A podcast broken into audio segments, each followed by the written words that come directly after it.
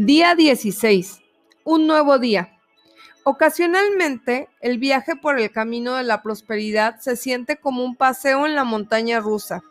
Vas avanzando bien, determinado a mantener tus pensamientos enfocados en lo que deseas en lugar de enfocarlos en lo que no deseas, tomándote el tiempo cada día para enviar bendiciones a los demás, preocupándote menos cada día de tu mundo, involucrándote en hacer la diferencia en el mundo a tu alrededor, y de repente te jalan el tapete de los pies.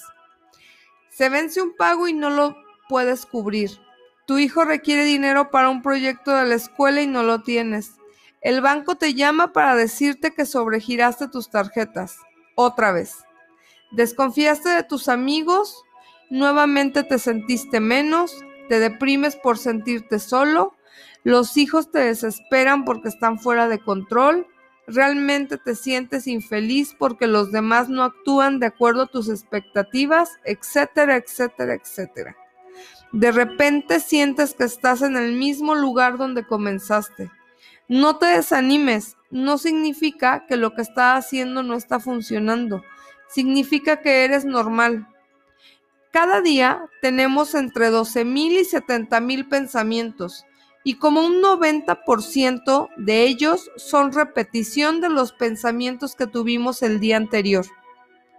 El otro 10% son pedazos que entran y salen de tu mente sin ningún orden. Cuando te detienes a concientizar cuánto de tu pensamiento es repetición, te das cuenta que nosotros los humanos no somos los grandes pensadores que creíamos ser, somos recordadores. Kate comenta un programa que vio en la televisión acerca de una mujer que habría sufrido amnesia total como resultado de un accidente automovilístico. Aunque el reconstruir su vida había sido una tarea difícil, uno de los efectos secundarios interesantes de la amnesia era que ella se volvió muy exitosa en su nueva vida, precisamente porque no tenía recuerdos del pasado donde recargarse. Una vez que se liberó de los recuerdos que le decían cómo debería ser su vida, su mente era como un lienzo en blanco, donde ella pintaba la vida que deseaba. Así es que pintó una vida exitosa. No estoy sugiriendo que todos requerimos desarrollar amnesia total, pero sí creo que todos somos capaces de desarrollar conscientemente una memoria selectiva, asegurándonos que los pensamientos que elijamos repetir en nuestra mente sean positivos, para que nos apoyen a crear y mantener una vida próspera. Mientras continúes repitiendo pensamientos de no tengo, la prosperidad será algo imposible para ti. Si estás constantemente pensando en lo solo que te encuentras, que nadie te comprende, que no te hacen caso, en el dinero o en lo terrible que está la situación económica, estás colocándote en una posición donde siempre tendrás que preocuparte del dinero y de la situación económica y de tu soledad y de tu depresión. No tienes que, eliges preocuparte. Esa es la diferencia.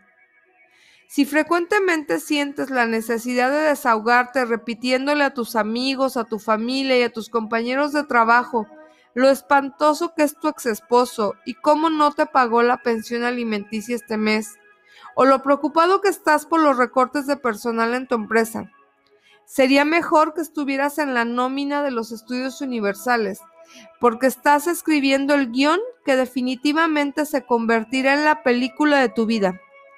Y por supuesto te darán a ti el papel principal.